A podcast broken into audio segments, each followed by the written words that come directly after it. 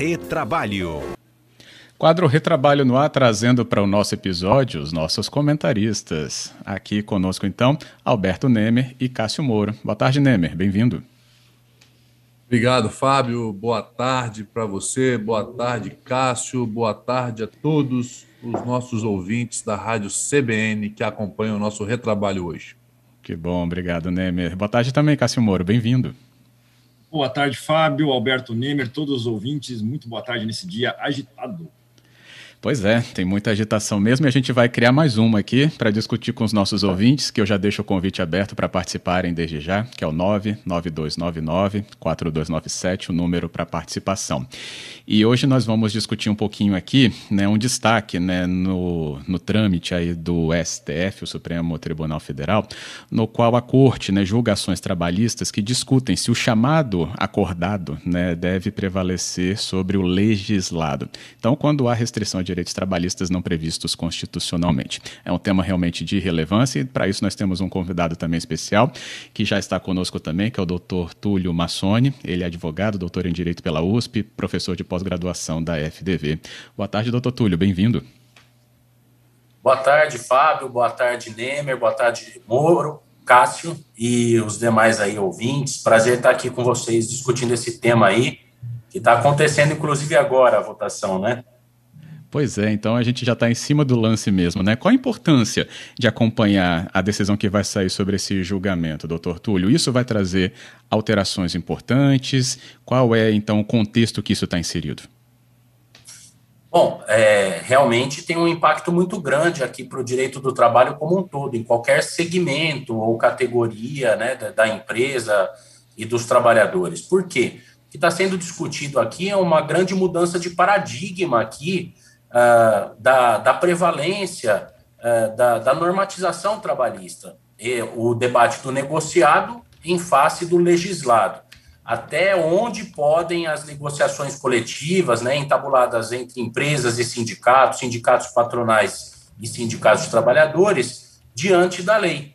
É, eu costumo dizer que o direito do trabalho é, tem como vocação o princípio da proteção, mas uma das da sua pedra de toque é justamente reconhecer a negociação coletiva e o resultado desta negociação, que é plenamente democrático, dos atores sociais participando no processo de criação das normas, de como eles regulam os próprios interesses, que é a autonomia privada coletiva, os acordos coletivos de trabalho e as convenções coletivas de trabalho. E o que o Supremo está julgando agora é o limite, a amplitude do negociado versus o legislado. Em termos muito práticos, né, não me estendendo, é basicamente o que está sendo discutido é, é para saber, num caso concreto, como que qual é o direito aplicável, antes de abrir a CLT, os operadores do direito vão ter que abrir a convenção coletiva e o acordo coletivo. E primeiro vão buscar como está regulamentado lá, e depois na legislação, na CLT. Então, é uma mudança mesmo de paradigma e que, a meu ver, é muito salutar em princípio, uh, porque reflete aí uh, uma reivindicação democrática, inclusive, de, de reconhecimento dos acordos e convenções coletivas. Uhum. Nemer e Cássio vão trazer seus destaques também. É, primeiramente, eu queria agradecer a presença do competente advogado, professor e querido amigo, doutor Túlio, que enriquece aqui com seus conhecimentos nosso retrabalho. E dizer, Fábio, e Cássio, para os ouvintes, né, que realmente é um assunto extremamente importante para o direito do trabalho. Enquanto a gente está falando aqui, o STF está julgando nesse momento também, salvo o melhor juízo, está 3 a 1 é, a favor da, da limitação né, do prazo do acordo da convenção coletiva. Eu gostaria apenas de fazer um, um, traço histórico aqui, porque eu sou um grande combatente, Túlio, do ativismo judicial. E em 2009, a súmula do 277 do TST caminhava no sentido do, da, da, própria CLT à época. Falava que o prazo de validade é, dos acordos ou da convenção coletiva integravam né, o contrato de trabalho individual durante a vigência do instrumento coletivo. Em 2012, a, o TST deu uma guinada de 180 graus nessa jurisprudência, falando o seguinte: tentar explicar para os ouvintes. O que fosse negociado num acordo, numa convenção coletiva, tudo ali negociado integrava o contrato de trabalho além dos dois anos. Ou seja, na minha opinião, isso aí por si só já, já ia de encontro à CLT, porque o acordo ou convenção já, já era limitado por dois anos. Veio a reforma trabalhista, né? E trouxe também, mais uma vez, né? Porque no Brasil, Túlio e Cássio, a gente tem aquela mania da lei não pegar, né? Então, com o intuito assim, agora tem duas vezes falando que não cabe outra atividade e tem que ter a limitação aí do prazo de até dois anos. E o STF é, corretamente, nesse momento, o STF, pelo ministro Gilmar Mendes, vem dando, um, na minha opinião, um facho de esperança contra o ativismo judicial e a favor do, que, do, da segurança jurídica. Mas eu não vou me estender muito, porque eu quero ouvir ainda o Cássio, eu quero ouvir o Túlio, que esse debate vai longe. Não, só, só, complementando, já que você falou meu nome antes, era passar por Túlio. De fato, nós temos três fontes do direito do trabalho, né? não podemos negar a lei, a, os instrumentos coletivos e a justiça do trabalho, que acaba criando leis várias vezes, ou pelo menos tentando suprir alguma carência. É, então, Túlio, o, o que, que você diz dessa outra atividade? Como é que a gente pode explicar para o leitor como funciona isso, até onde que o STF vai chegar com essa primeira decisão do STF, que já está 3 a 1 segundo Alberto Nemer? É, bom, é isso mesmo, né? Na DPF 323, o que está sendo discutido além, né? Além do tópico que também está em pauta agora no STF, do negociado versus o legislado, está em pauta também a duração dos instrumentos normativos negociados. Então, vamos pegar um exemplo prático. Tem numa convenção coletiva, a obrigação foi negociada de dar o, a cesta básica, né? Essa convenção coletiva expirou. Se ela não foi renovada, essa cesta básica, o entendimento, de acordo com o que está na lei trazida pela reforma, é de que aquilo não gruda no contrato individual de trabalho, não se incorpora de maneira definitiva no contrato individual de trabalho. E, e, e entendimento, né, que no passado o, o TST tinha, foi em 2012 alterado de uma maneira abrupta, né, e realmente trouxe de, de cara assim um, impacto muito grande na regra do jogo.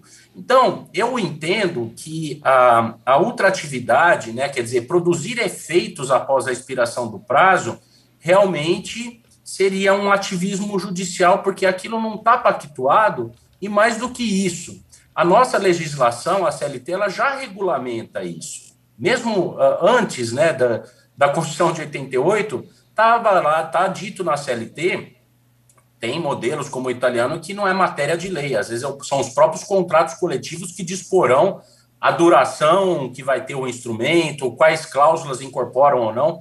Mas no nosso caso, não. O nosso modelo, já a própria CLT já dispunha que os instrumentos negociados, um acordo coletivo, por exemplo, terá a duração de no máximo dois anos. Então, acabou, acabou. A, a questão de produzir um efeito para além do seu prazo, né? É, que seria essa, essa tese da ultraatividade, não estava previsto na nossa legislação. Né? Tem legislações que muitas vezes é, contemplam a ultraatividade, como a espanhola, né? mas não era o caso da nossa legislação. E, no entanto, jurisprudencialmente se criou esta figura da ultraatividade, ou seja, um instrumento, uma cláusula negociada coletivamente, produziria e seguiria produzindo os efeitos após expirar o instrumento. E é isso que o Supremo já está votando e está realmente dizendo que não cabe essa ultratividade. E convém, sabe, um aspecto muito interessante, que ultratividade é muito diferente de direito adquirido. Direito adquirido a uma vantagem prevista, porventura, no instrumento, é a situação de que, por exemplo, está uh, previsto uma estabilidade pré-aposentadoria. No curso daquele instrumento, um certo trabalhador preencheu os requisitos daquela estabilidade. Ok, isso é a vantagem coletiva individualmente adquirida. Ok, isso é um direito adquirido. Mas se ele não preencheu isso, não no curso, durante a vigência, não tem essa figura de direito adquirido com base numa ultratividade. Né? Então, a OJ 41, por exemplo, do TST, já dispunha sobre essa figura da vantagem coletiva individualmente adquirida, desde que os pressupostos para aquisição desse direito fossem devidamente preenchidos na estrita vigência daquele instrumento. Não é? Então, acho que tem que. A, a ideia de direito adquirido, que muitas vezes está sendo invocada, é uma ideia que sequer cabe no âmbito das, da, das negociações coletivas, porque a plasticidade de cada negociação é um momento. Né? Então, a cada dois anos ou um ano, as partes vão sentar e renegociar as condições que vão reger. Então, o princípio do direito adquirido e do 468 da CLT é mais aplicável e incidente às relações individuais de trabalho e não às relações coletivas. E justamente por isso que eu acho que é um, eu concordo com a tese da não ultratividade, né, a votação está em andamento, e, e faço esse, esses reparos técnicos, né, para que não confundamos isso daí com violação ao direito adquirido ou retrocesso social. É o próprio instrumento coletivo, que é a fonte criadora, que tem uma duração delimitada no tempo. E é assim que tem que ser, no meu entender.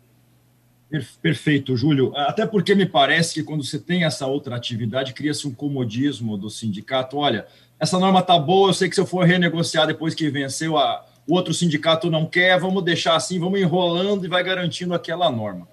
Agora, quando a gente fala de representatividade dos sindicatos, nós sabemos e nós temos historicamente, você sabe muito melhor do que eu, é, problemas crônicos na própria representação dos sindicatos e, pelo menos desde 2017, essa representação e esse sustentáculo financeiro do sindicato sofreu uma, um golpe muito bruto, né? que foi o fim da, da, da contribuição é, anual obrigatória. É, Entretanto, nós estamos vendo uma, um maior pri privilégio das negociações, do negociado, e acredito que esse vai ser o entendimento do STF, sobre o legislado, ou seja, é muito mais importante, nós concordamos, que é muito mais importante que as partes negociem do que venha o Estado e imponha uma legislação geral para diversas realidades diferentes de cada categoria, de cada região do país, de cada é, tipo de, de, de, de área econômica em que os sindicatos estão envolvidos. Aí eu lhe pergunto, como que os sindicatos hoje é, é, estão em termos de representatividade, em termos de representar efetivamente os interesses de seus trabalhadores? Como é que você vê isso? Está mudando? O que, que a gente pode falar disso?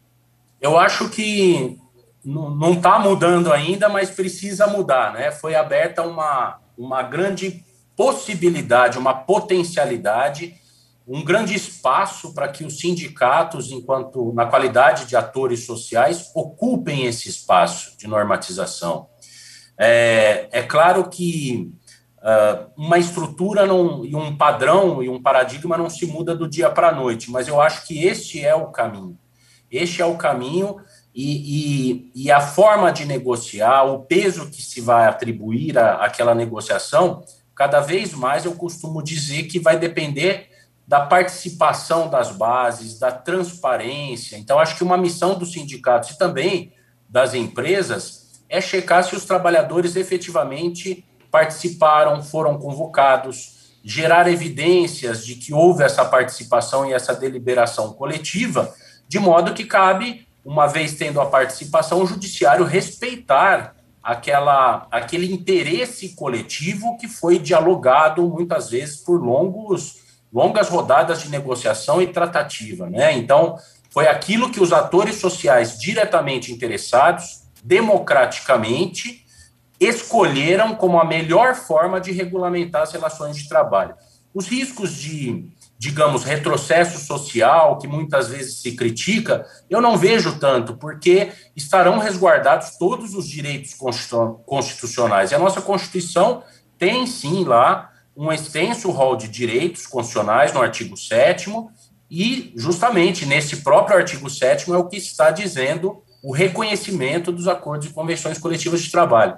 Então, de interpretar de uma maneira sistemática implica respeitar esses direitos constitucionais numa leitura constitucional, sem dúvida, mas aquilo que for infraconstitucional e, e que não contrariar essas, essas garantias constitucionais, que se deixe aos atores sociais normatizarem de uma maneira mais adequada. Então, costumo dizer, não é desregulamentação, é uma re-regulamentação.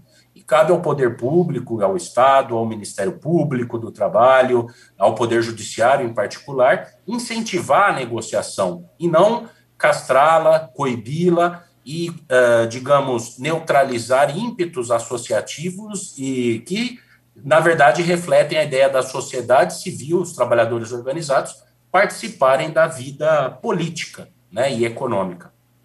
Tem um ponto aqui. É... Hum, pode ir, né? Mas depois eu falo. É uma questão levantada aqui pelo ouvinte, mas você pode fazer primeiro. Desculpa, Fábio, mas eu só queria pegar Não, esse gancho do Túlio e do Cássio e dizer que eu concordo assim plenamente, Túlio, com, com as suas falas e também evidenciar aqui que a, a, Constituição Federal ela é a viga mestra né, dos direitos trabalhistas e, é, e esses direitos eles são imutáveis, ou seja, não se pode negociar sobre eles. E o instrumento coletivo, é, eu acho que é, é, um poder tamanho que os sindicatos têm, né, é muito pouco explorado. Os sindicatos realmente, por causa dessa súmula da, da ultratividade, estavam mal acostumados em já tem lá, não tem mais o que barganhar, enfim. E, e, o, e o instrumento coletivo, Túlio, na minha opinião, é a melhor forma de representar a realidade para aquele momento, né? entre empregador e empregado por meio dos sindicatos. A gente costuma, eu costumo dizer que quando se tem condições, por exemplo, de uma economia, no momento de economia forte, e a empresa tem condições de dar, de conceder mais benefícios e aumentar mais benefícios, ela vai poder fazer isso por meio de instrumento coletivo. Mas o receio de antes de se conceder é se eu concedo nesse momento, eu, mesmo com o instrumento vencido, lá na frente eu não sei se eu vou ter condições de, de manter esses benefícios, então eu posso estar botando a minha subsistência em xeque. Então, o STF trazendo essa segurança jurídica, ou seja, dar validade do acordo ou da convenção coletiva sobre o negociado e especialmente em relação ao seu prazo de validade, eu não tenho dúvidas de que as empresas ou os sindicatos patronais de empregados vão ter muito mais conforto em negociar e, se puder, dentro da conjuntura econômica, em poder também conceder mais benefícios dentro daquele período, eu não eu, eu vejo isso como salutar e com, com certeza quem pode sair ganhando nisso aí são os empregados, pois podem ter mais benefícios. Uhum. Quer comentar, doutor Túlio? Não, é, eu, esse aspecto essencial que o Alberto Nemer destacou da negociação coletiva é justamente a sua plasticidade, né, a sua ductibilidade no tempo. Né? Então, ela tem uma duração determinada. Em momentos de prosperidade, nós negociaríamos mais direitos. Em momentos é, de crise, poderíamos negociar medidas emergenciais para preservar a empresa e preservar o emprego, né? A pandemia trouxe isso de uma maneira muito clara, né? Essa vantagem ou as virtudes da negociação coletiva. É, então, a, é o que o próprio TST, o ministro Godinho, dizia de princípio da adequação setorial negociada, né? Muitas vezes uma legislação é, é, de, é muito genérica e não atende as peculiaridades daquele ramo de atividade, daquela categoria, daí o papel fundamental do negociado, e também a duração determinada no tempo, que viabiliza avanços patronais sem o receio de que aquilo cresça. Eh, então, momentos de prosperidade, vamos negociar PLR. Em momentos de crise aguda, poderíamos até sentar para negociar uma redução temporária de salário, e medidas alternativas, mudança de plano de saúde, muitas vezes, que ficou excessivamente oneroso. Temos essas equações todas a serem ponderadas, Fábio. Uhum.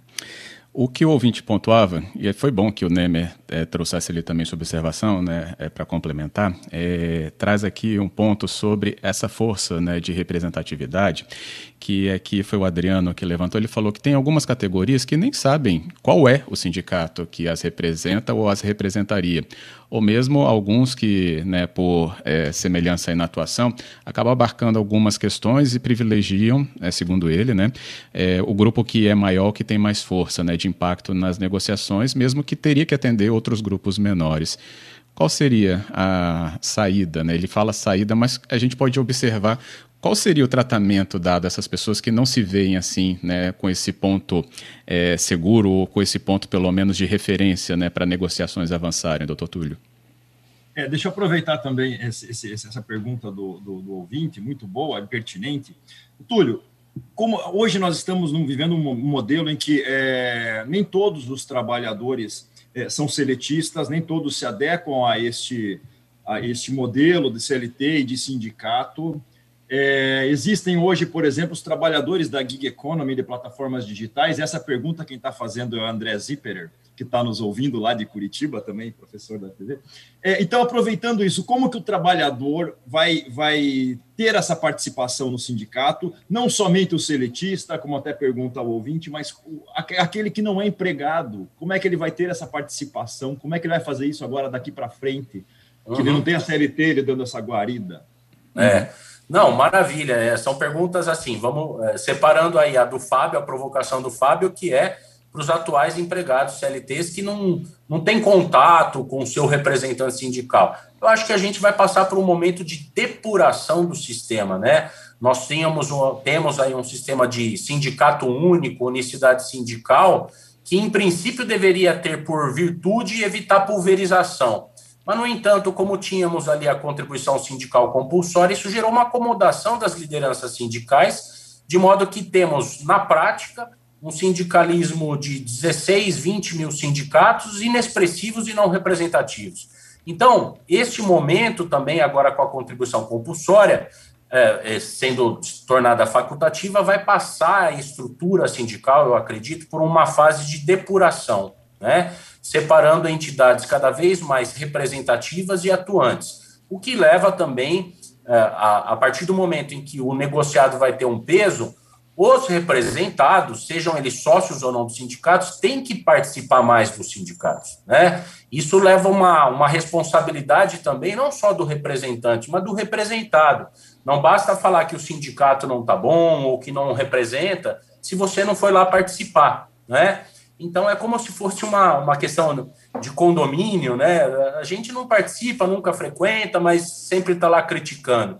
É, a amplitude do, do trabalho e da negociação coletiva na, no impacto das relações trabalhistas é muito grande, muito mais séria até que um condomínio, né? Então acho que temos que uma mudança de mentalidade e de cultura.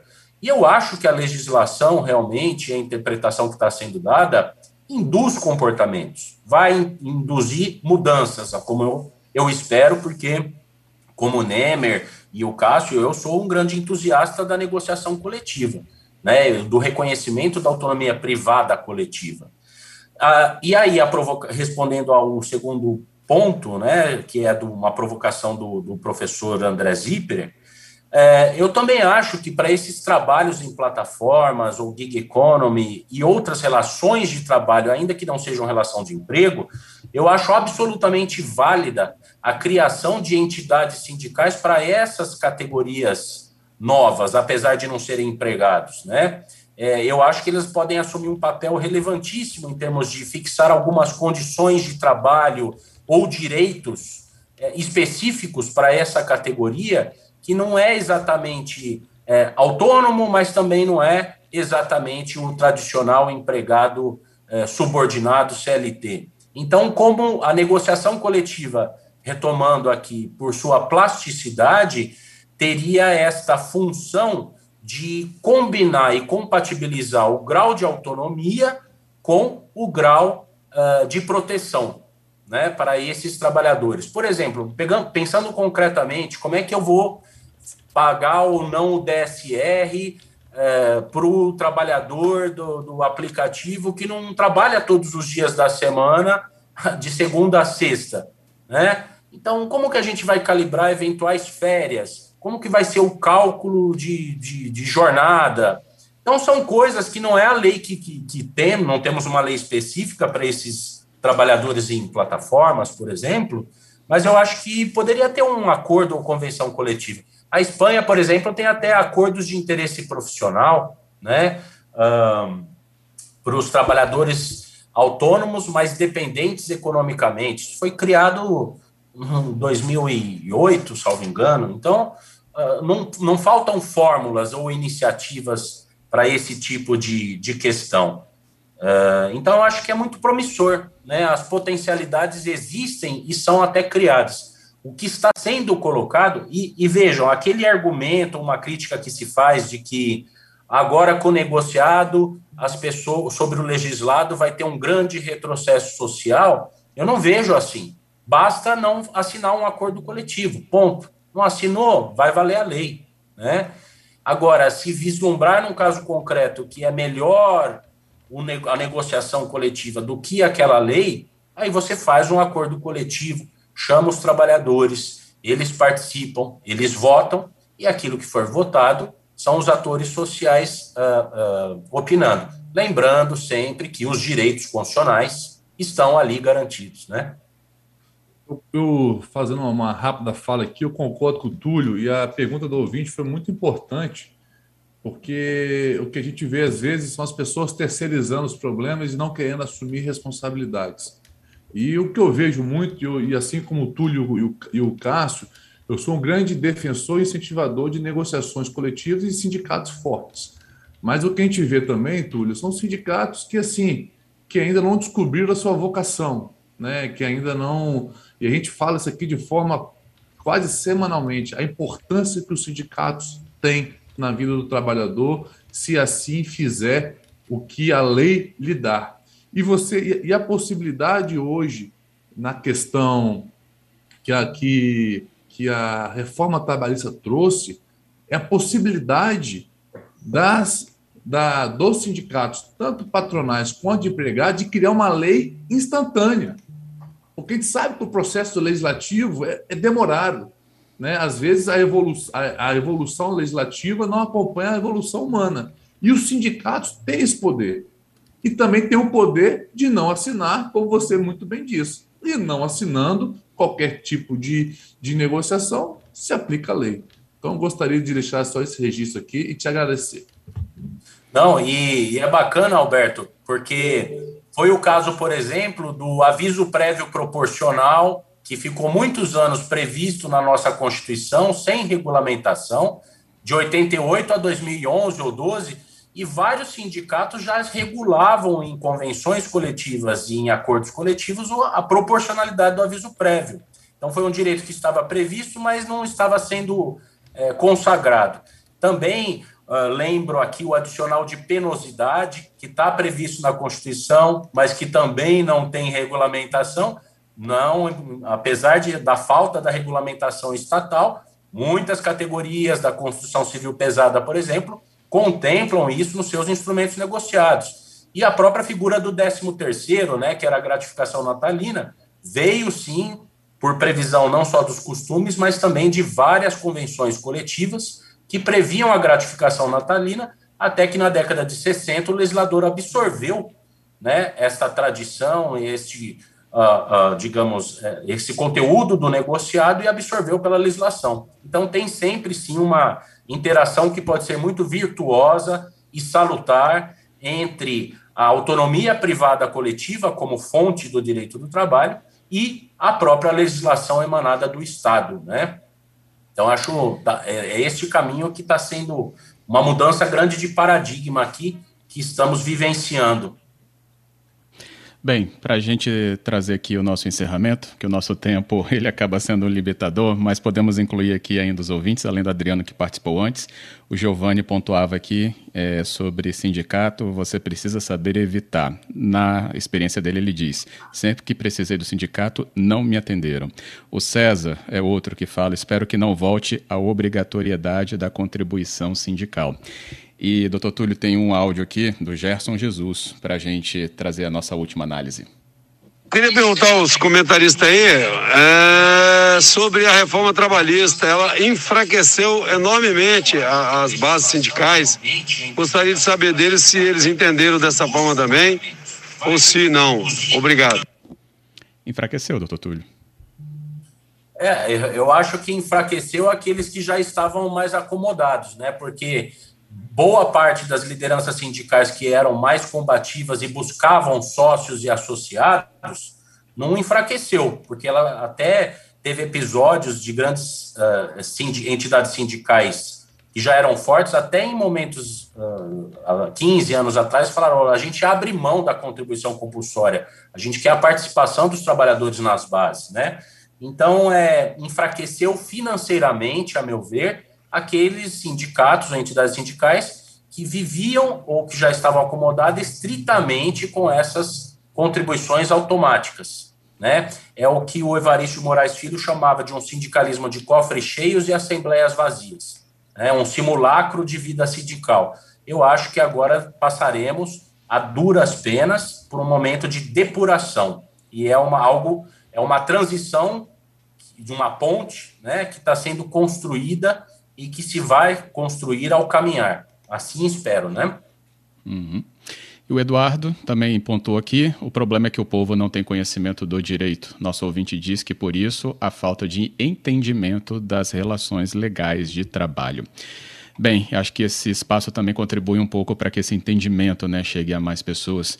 Por isso, meu agradecimento enorme, doutor Túlio Massoni, conosco nesta tarde. Obrigado pela sua presença nesse retrabalho.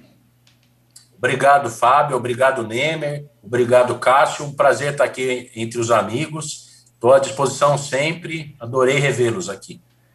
Que bom. Deixa os agradecimentos também para Cássio Moro e Alberto Nemer.